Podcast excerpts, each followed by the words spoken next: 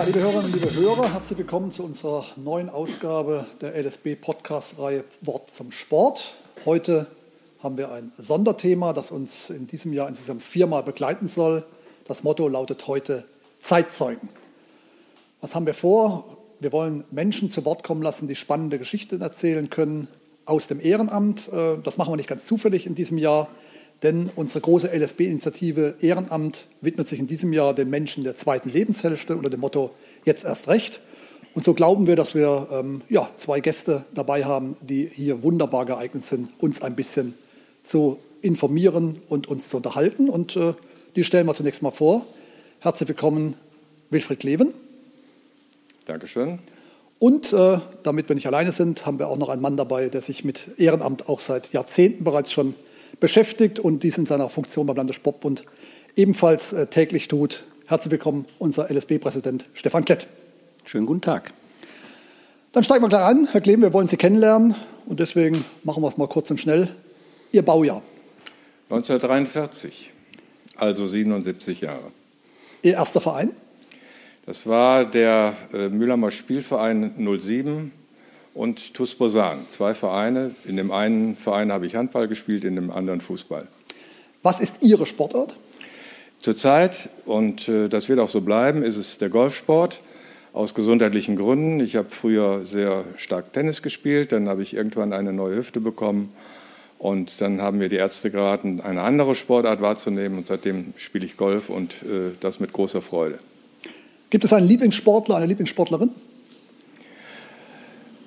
Das würde ich so direkt nicht sagen. Nein, ich habe keinen Favoriten, den ich so nennen könnte. Ich kenne viele Sportlerinnen und Sportler, die ich so kennengelernt habe, aber ich habe mir niemanden ausgewählt, den ich besonders bevorzugen würde. Was war Ihre erste Aktivität im Ehrenamt? Wissen Sie was noch? Im Ehrenamt war meine erste Aktivität nach meiner Ausbildung bei der Stadt Mülheim an der Ruhr. Hatte ich das Glück, 1964 zum Sportamt zu kommen dieser Stadt. Und ähm, im Sportamt äh, habe ich dann mein ganzes Leben verbracht, sozusagen, bis zu meiner Pensionierung in unterschiedlichen Funktionen. Äh, und dann äh, hat mich der Stadtsportbund, damals hieß er Stadtverband für Leibesübungen, mit dem man natürlich in der öffentlichen Sportverwaltung sehr eng zusammengearbeitet hat, gebeten, doch äh, die Schriftführung im Vorstand zu übernehmen. Das habe ich dann gerne getan. Das sind so die Aufgaben, mit denen man beginnt meistens in einem Sportverein oder in einem Verband. Und äh, dann habe ich mich so langsam weiterentwickelt im Laufe der Jahre. Machen wir die Brücke zu. Was ist Ihr heutiges Ehrenamt? Ich bin heute Vorsitzender des Mühlheimer Sportbundes. Vielen Dank erstmal. Bis dahin. Stefan Klett, äh, Stefan, wir haben als Initiative im Moment dieses Jahr mit dem Thema Jetzt das Recht, wie schon erwähnt, ähm, Du bist als Präsident ähm, ja, im Grunde Vertreter an oberster Stelle auch für dieses Thema Ehrenamt und natürlich äh, auch altersgemäß der Mannschaft der ehrenamtlichen Ü50er bereits angehörig. Was ist für dich sozusagen persönlich ähm, ja, der erste Gedanke, wenn du an die Initiative Ehrenamt denkst oder überhaupt an Ehrenamt im Sport? Also wichtig ist bei dieser Initiative, dass wir das Ehrenamt, das vielfältige Ehrenamt in Nordrhein-Westfalen sichtbar machen, dass wir ähm, eine Wertschätzung an die Hunderttausenden von ehrenamtlich Tätigen in den Vorständen ähm, geben und dass wir das auch ähm, publizieren. Und deswegen ist das Programm auch sehr vielfältig. Wir haben ja angefangen damit, dass wir insbesondere der Jugend ähm, ein Schwerpunktjahr gewidmet haben. Dann sind es die Mädchen und Frauen gewesen. Dieses Jahr sind es die Menschen in der zweiten Lebenshälfte, weil wir davon ausgehen, dass sie eben, so wie äh, Wilfried auch hier gerade erklärt hat, mit einem besonderen Erfahrungsschatz auch sich beteiligen können. Und es steht noch an, dass wir uns mit den Menschen beschäftigen, die einen Migrationshintergrund haben. Und uns geht es auch darum, zu signalisieren, dass wir für die Verbände, für die Vereine da sind, dass wir ihr Ehrenamtsmanagement unterstützen und dass wir vor allen Dingen in der Öffentlichkeit diese genannte Wertschätzung auch äh, breit streuen können. Wir sind uns ja einig, ohne Ehrenamt wäre Sport gar nicht möglich. Ähm, Stefan, wir haben das Motto Zeitzeugen. Äh, die Idee kam ja auch zusammen mit unserer Vizepräsidentin Eva Selic, äh, dass man im Grunde Zeitzeuginnen sucht, dass man auch äh, Vereine, Verbände fragt, habt ihr Zeitzeugen, die ihr uns nennen könnt? Da kam jetzt doch ganz schön viel an Rückläufern rein. Ähm, hättest du mit so einem Rücklauf gerechnet, mit so einer Resonanz auf diese Anfrage? Äh, ehrlich gesagt nicht. Also, dass es viele Menschen gibt in Nordrhein-Westfalen, in den Vereinen und in den Verbänden und in den Stadt- und Kreissportbünden, die über viel Erfahrung verfügen und die wirklich schon jahrzehntelang auch Dinge erlebt haben, über die man vielleicht viel zu wenig spricht. Ähm, das hat mich doch sehr erstaunt und aber nachher auch sehr gefreut. Und ich finde dieses Format einfach wirklich optimal, damit es uns gelingt, diesen Austausch hinzukriegen, von diesen Menschen etwas zu erfahren, daraus etwas zu lernen für die Zukunft. Und insofern glaube ich, ist die Ehrenamtsinitiative das, ähm, das richtige Format dies auch jetzt umzusetzen. Und ich finde es toll, dass wir mit dem heutigen Auftakt dann auch ein erstes Highlight haben. So ist es. Und jetzt sind wir auch neugierig auf den Zeitzeugen Wilfried Leven. Ähm, Herr Leven, welche Erinnerung in Ihrem sportehrenamtlichen Engagement hat Sie im Grunde bis heute geprägt?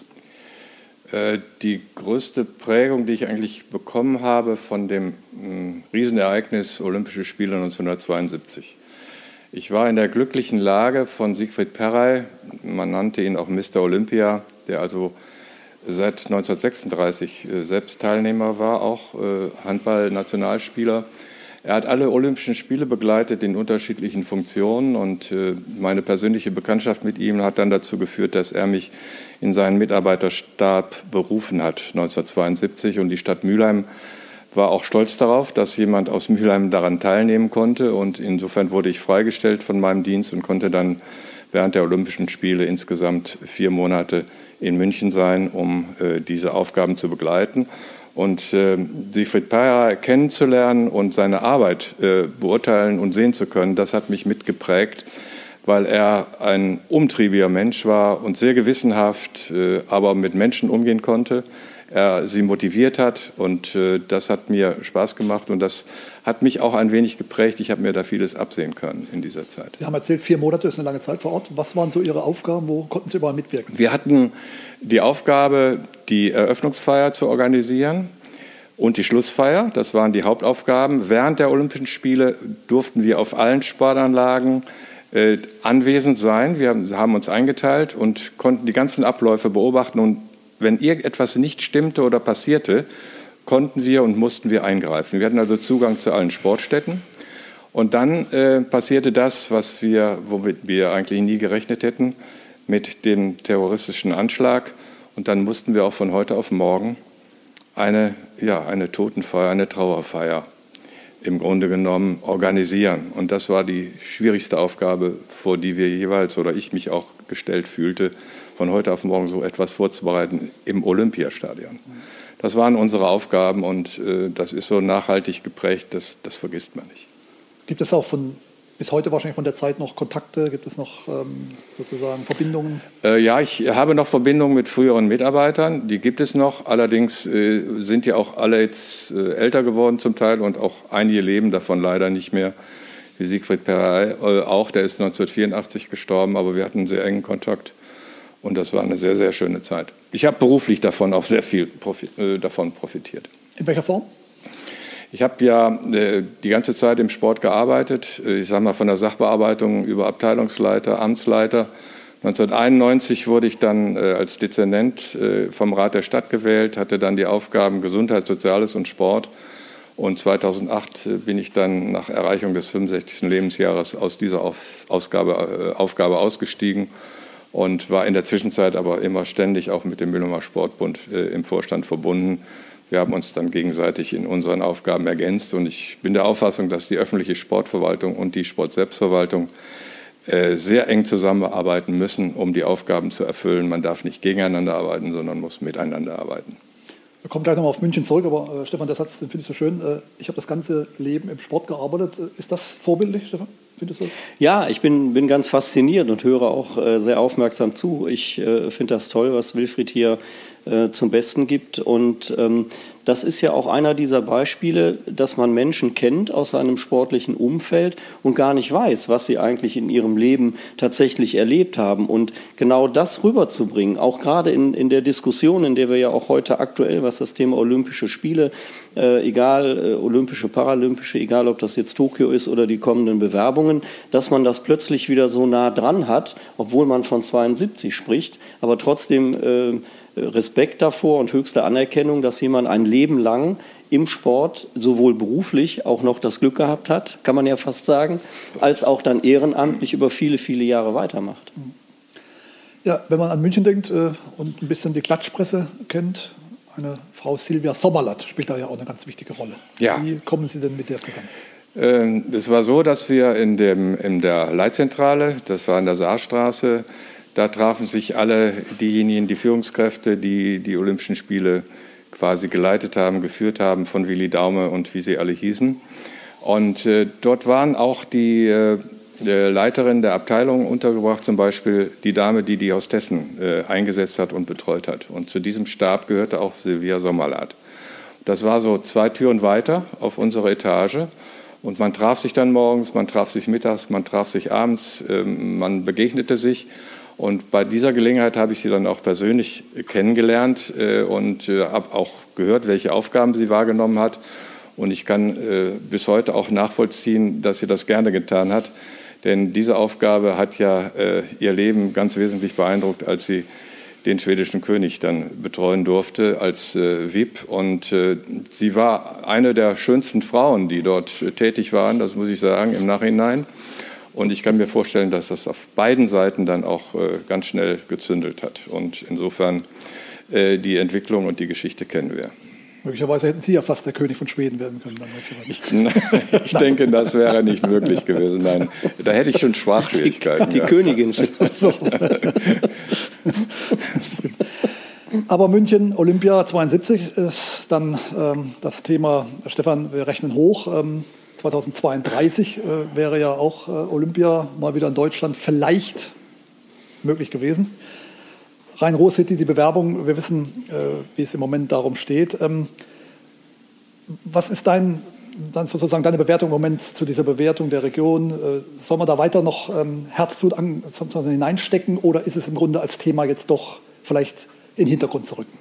Ein klares Ja. Also natürlich muss die Region und muss der Sport, muss das Land Nordrhein-Westfalen und auch der, der Bund und der DOSB weiter daran arbeiten, dass ein Konzept für Olympische Spiele in den 30er Jahren ähm, weiter aufbereitet wird. Ähm, wir haben ja gerade jetzt gesehen im Prozess des IOCs, äh, ist das ähm, zwar auf der einen Seite äh, nicht mehr so transparent, wie man sich das wünscht, aber auf der anderen Seite ist eine Dynamik drin, die sich ständig ändern kann.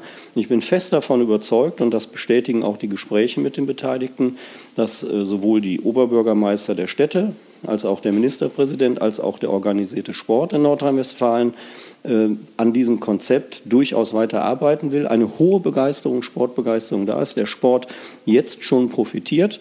Und ich würde mir sehr wünschen, dass der DOSB an dieser Stelle auch aus den Fehlern lernt, die er gemacht hat. In meinen Augen hat er kommunikative Fehler gemacht, unabhängig von den Parametern, die man vorausgesetzt hat, wie zum Beispiel die Bürgerbefragung, wie zum Beispiel die Finanzmittel. Dennoch hätte in meinen Augen, das bestätigen ja auch die öffentlichen äh, Themen durch das IOC beispielsweise, hätte man viel, viel frühzeitiger in einen kontinuierlichen Dialog mit dem IOC treten sollen und man hätte viel, viel früher sich ins Spiel bringen müssen, damit man möglicherweise noch eine Chance gehabt hätte.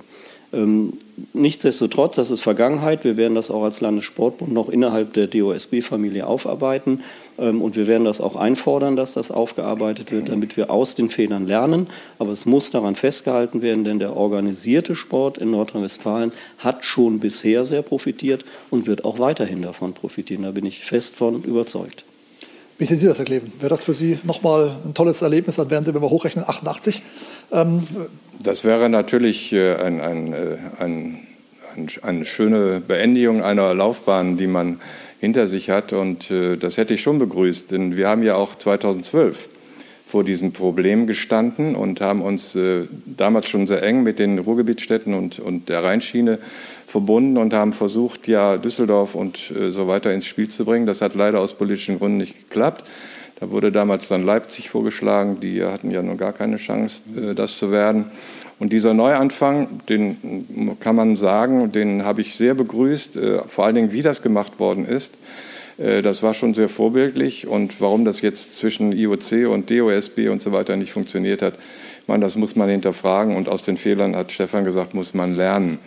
Äh, ich kann nur sagen, äh, das Ruhrgebiet und das Rheingebiet oder die Region hat es verdient, Wir haben ein Publikum, das sehr sportfreundlich ist. Ich glaube auch, dass bei einer vernünftigen Befragung die Menschen voll dahinter stehen und äh, vor allen Dingen, wenn man auch sieht, dass die Anlagen ja zum größten Teil schon vorhanden sind und der Kostenaufwand gar nicht so hoch ist, das wäre genau das Richtige. Und äh, man darf nichts unversucht lassen, dass vielleicht zu einem späteren Zeitpunkt möglicherweise auch 2036. Äh, und wenn man dann sagt, ja, aber 1936, dann kann man ja deutlich machen, worin sich damalige Zeit und die heutige Zeit unterscheidet. Machen wir mal die Entwicklung ab und kommen zurück aufs Ehrenamt. Ähm, Sie haben gesagt, viele Jahrzehnte schon ehrenamtlich aktiv. Ähm, sind das Wellenbewegungen? Gab es mal eine Phase, wo es mehr oder weniger Spaß gemacht hat? Oder sind Sie sozusagen kontinuierlich am Stück mit Begeisterung dabei? Äh, das hat mir eigentlich immer Freude gemacht, äh, Ehrenamt, äh, in einem Ehrenamt zu sein. Ähm, und die Aufgaben, die man gerne tut, die macht man, glaube ich, auch ganz gut. Und ähm, ich habe immer Mitstreiter gehabt, wo ich kameradschaftlich und freundschaftlich mit zusammenarbeiten konnte. Und ich glaube, das ist das ganz Entscheidende für die Freizeit, die man dann investiert und die man, das würde ich nie als Opfer bezeichnen, man hat Menschen kennengelernt, Freundschaften sind dadurch entstanden und die haben das Leben lebenswerter gemacht. Und deshalb kann ich allen nur raten, äh, sich nicht nur auf seinen Beruf zu konzentrieren, sondern Familie und Ehrenamt sind genauso wichtige Funktionen im menschlichen Dasein. Die Frage gleich an beide, wo ist Ehrenamt aber auch mal Last, wo ist es Belastung? Belastung ist es dann, wenn man von anderen quasi animiert wird, mach du das mal oder du kannst das doch. Und dann, äh, wenn man etwas gut gemacht hat, dann besteht die Gefahr, dass man immer wieder mit neuen Aufgaben betraut wird. Und das äh, äh, hindert manche vielleicht auch daran, ehrenamtlich tätig zu sein, weil sie sagen, ich, warum muss ich das immer machen? Man muss im Team arbeiten und man muss auch vielleicht sagen, ich kann das zeitlich begrenzen. Ich mache eine Projektarbeit und dann ist Schluss. Dann, und wenn mir dann eine andere Arbeit wieder Spaß macht, dann steige ich ein. Aber dieses 30, 40, 50 Jahre dasselbe machen oder so, das kann zu einer Belastung werden. Stefan? Ja, für mich sind es zwei Aspekte. Das eine ähm, ist, wenn man im Team nicht vernünftig zusammenarbeitet, also wenn die Kraft, die man ins Ehrenamt steckt, dadurch ähm, ähm, verteilt wird, dass man sich internen Kämpfen stellt, also dass man untereinander aus welchen Gründen auch immer nicht klarkommt. Manchmal sind es gekränkte Eitelkeiten, manchmal sind es irgendwelche lapidaren Gründe und äh, da stimme ich Wilfried zu, da muss das offene Wort gesprochen werden und dann muss das geklärt werden, weil oftmals verbrennt man diese Kraft, die man eigentlich für seine Aufgaben hat, in internen Zirkeln. Das ist das eine. Das zweite ist, wir sind als Ehrenamtler auch im Sportbereich ja im Wesentlichen Lobbyisten. Das heißt, wir wollen für unsere Interessen kämpfen, wir wollen in anderen ähm, gesellschaftlichen Gruppen oder in der Politik beispielsweise für unsere Interessen werben. Und äh, da finde ich es immer ganz frustrierend, wenn man auf der, ich sag mal, anderen Seite auf wenig Verständnis stößt. Wenn es also immer nur Gegenargumente geht und, gibt und Argumente gibt, ähm, warum man es eben nicht machen kann oder durchsetzen kann. Ähm, das finde ich dann frustrierend, wenn man einfach beim berühmten dicke Bretter bohren keinen Millimeter weiterkommt. Das sind so die beiden Aspekte. Ansonsten finde ich, macht Ehrenamt eigentlich überwiegend Spaß. Darf ich dazu ein Sehr Beispiel gerne. nennen, weil der Stefan das Thema gerade aufgegriffen hat. In meinem beruflichen Dasein hatte ich häufig mit Menschen zu tun, äh, die am Tisch saßen und die in erster Linie dann überlegt haben, wie etwas nicht gemacht werden soll oder kann oder darf oder sich Zuständigkeiten nicht aneignen wollten. Ich habe mit solchen Menschen immer Probleme gehabt. Ich habe dann auch zum Eingang solcher Gespräche gesagt, wie es nicht geht, weiß ich. Ich will aber mit Ihnen gemeinsam einen Weg finden, wie wir es machen können. Und wir gehen hier nur raus, wenn wir diesen Weg gefunden haben. Kann das der Präsident des Landessportbundes unterschreiben? Hundertprozentig, kann ich unterschreiben. Ich hatte heute Morgen noch ein langes Gespräch mit einem äh, hohen Behördenleiter aus Deutschland, äh, der mir gesagt hat, genau das, was Wilfried gerade sagt, wir brauchen mehr Menschen, die hier nicht überlegen, wie es nicht geht, sondern die schlicht und ergreifend lösungsorientiert den Kunden, dem Klientel, das vor einem sitzt oder mit einem, mit einem äh, dort Interessen vertritt, Lösungen findet. Wir sind uns einig, nicht nur wegen der Digitalisierung, es hat sich das Ehrenamt natürlich in den letzten Jahrzehnten auch äh, stark verändert. Ähm, Gibt es etwas, wo Sie sagen, dass das schadet auch von den letzten Entwicklungen förmlich dem Ehrenamt, was sich so herauskristallisiert? Eigentlich schaden würde ich nicht sagen. Wir sind vielleicht in gewisser Hinsicht ein wenig zurückgeblieben, wenn man mal die äh, Erkenntnisse gewinnt, die andere Länder inzwischen vorweisen können, wenn ich die Digitalisierung äh, sehe, auch jetzt in Corona-Zeiten. Was fehlt uns äh, in den Schulen, Bildungseinrichtungen? Da sind wir, glaube ich, zehn Jahre zurück und da gibt es eine Menge zu tun. Das ist nicht nur Ehrenamt, sondern das ist auch eine politische Aufgabe, das jetzt umzusetzen, damit wir wieder in der Lage sind, auch mitzuhalten mit dem Stand der Entwicklung. Stefan? Na, ich glaube, ich glaub, da hat das Ehrenamt sogar selber noch Einfluss drauf. Ich finde, oftmals wird das eigene Licht unter den Scheffel gestellt, weil man seine Kraft, die man eigentlich äh, auch gesellschaftlich hat, oft ähm, gar nicht gar nicht rausholt. Also egal welche Themen, ich, ich will da jetzt äh, nicht, nichts ins, ins Phrasenschwein äh, stecken, aber Inklusion, Integration, Jugendarbeit, äh, all diese Dinge, die der Sport tagtäglich vor Ort in, in über 400, in über 300 Kommunen in Nordrhein-Westfalen leistet, wird in meinen Augen ähm, auch nicht hoch genug von den Leuten selber eingeschätzt. Das heißt, ruhig etwas mehr selbstbewusster, in, in die ganzen Gespräche gehen. Und das kann dann viele Entwicklungen nehmen. Das kann äh, natürlich soziale Aspekte haben, äh, das kann finanzielle Aspekte haben, das kann steuerliche Aspekte haben, sodass man immer wieder dafür sorgt, dass die Kraft des Ehrenamtes auch in seinem Aufwand, in entsprechendem Augenmaß auch wertgeschätzt wird. Und dafür kann man auch selber viel mehr tun, indem man es deutlicher macht.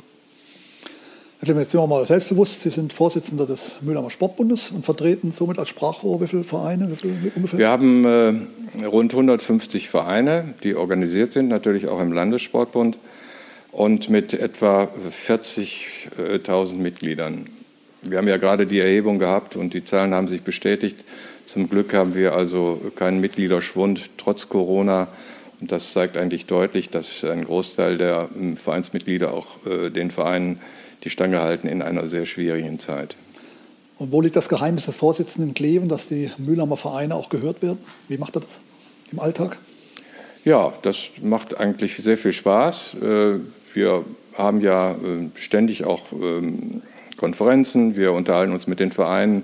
Wir machen dieses Projekt Moderne Sportstätten gerade. Das ist ein hervorragendes Projekt, was äh, Landessportbund mit der Staatskanzlei und mit den zuständigen Ministerien und so weiter auf die Beine gestellt hat. Und das äh, ist eine, da tritt eine Bindung ein zwischen den Vereinen, die sich also sehr positiv bemerkbar macht. Und äh, das ist ganz, ganz dringend gewesen, ein solches Projekt ins Leben zu rufen. Und ich kann nur sagen, wenn das nicht fortgeführt wird, dann äh, wäre das sehr schlecht. Denn wir alleine in Mülheim hatten für 10 Millionen Anträge vorliegen und konnten nur 2,3 Millionen bewilligen. Das macht ja deutlich, dass noch vieles im Argen liegt, dass man im Laufe der nächsten Jahre sicherlich daran noch arbeiten muss. Sie sind rein ehrenamtlich aufgestellt im Vorstand?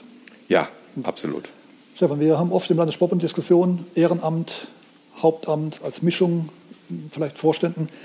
Sind aus deiner Sicht ehrenamtlich, rein ehrenamtlich strukturierte Vereine oder Verbände noch den heutigen Anforderungen gut genug aufgestellt oder wie, wie, wie siehst du das? Das kommt ein bisschen auf die Größe der Vereine an. Also ich meine, bei Verbänden, glaube ich, da, ähm, da hat es sich bewährt, dass eine gute Mischung aus Haupt- und Ehrenamt und auch bei vielen Stadt- und Kreissportbünden äh, eine gute Mischung aus Haupt- und Ehrenamt gibt. Es gibt auch Hybridsituationen, äh, wo es auch äh, ehrenamtliche äh, Vorstände nach BGB gibt und andersrum.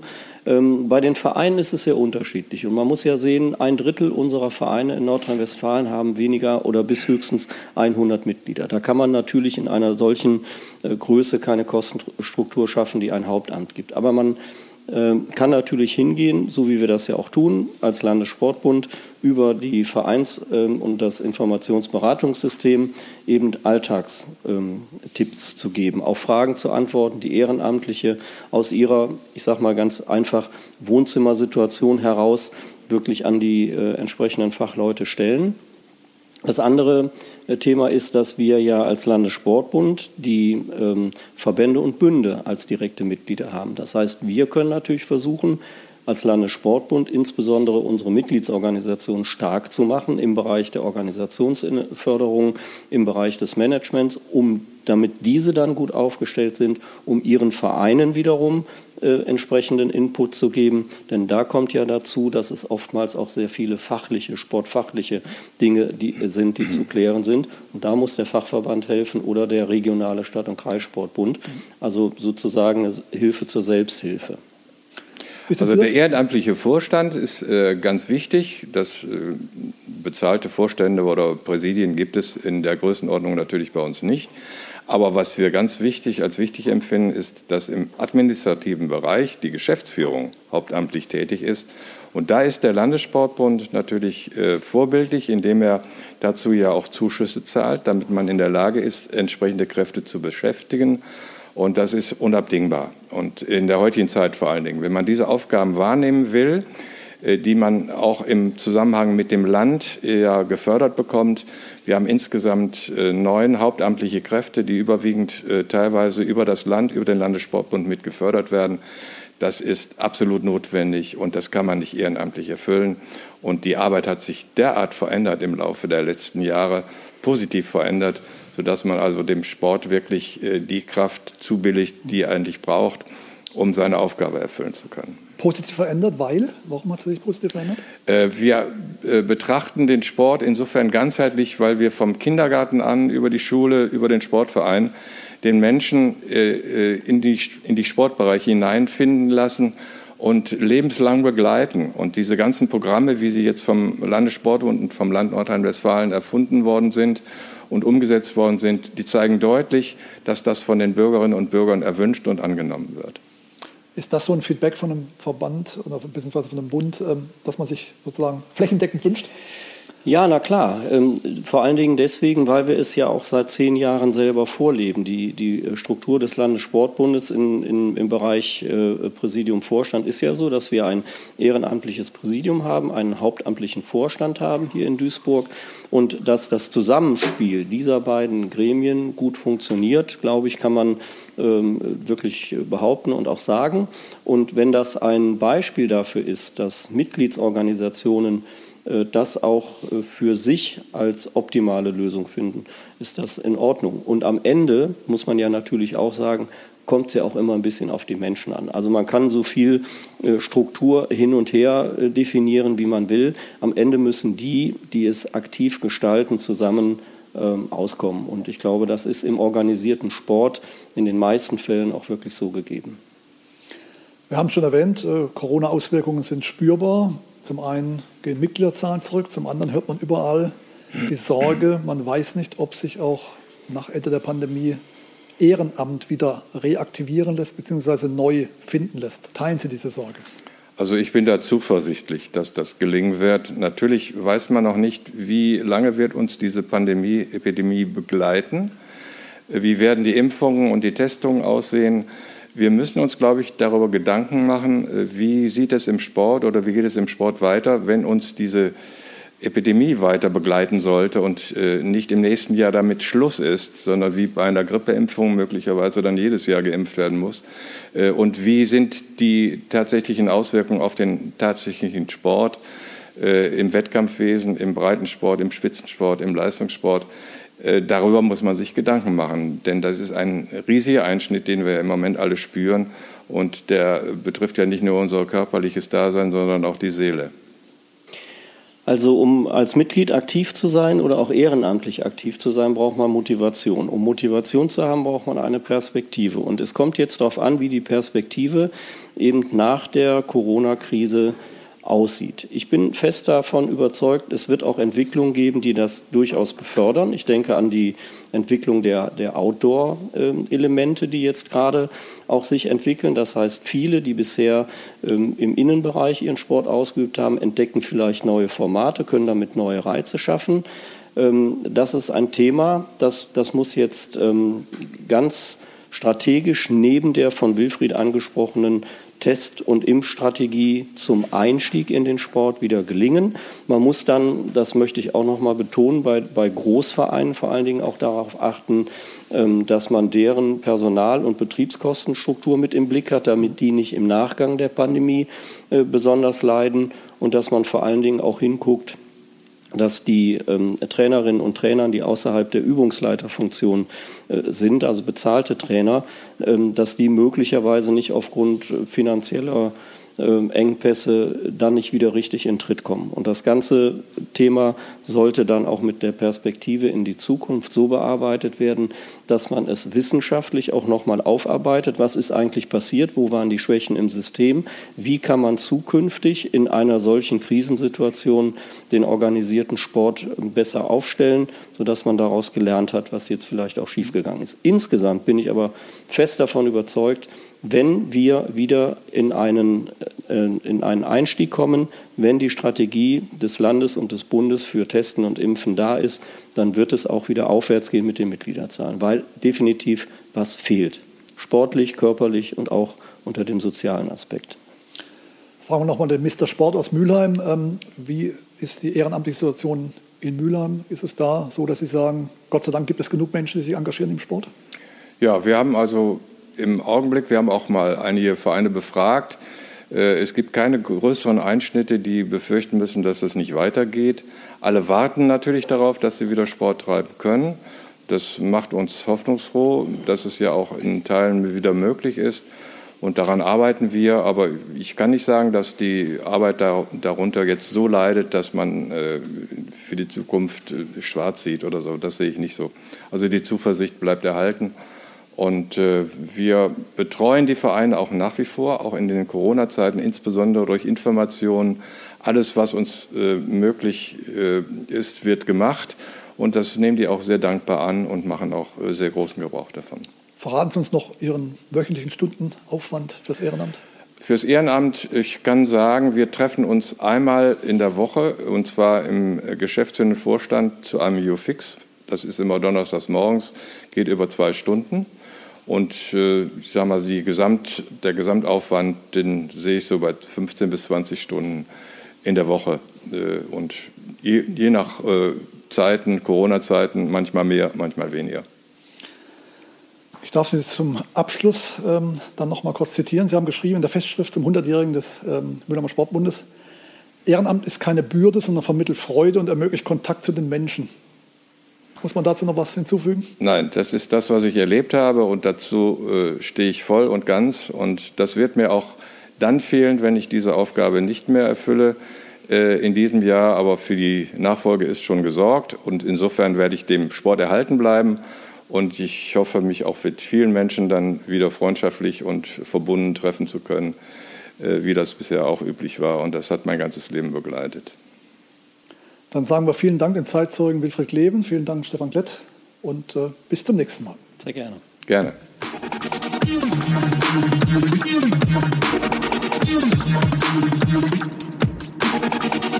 Thank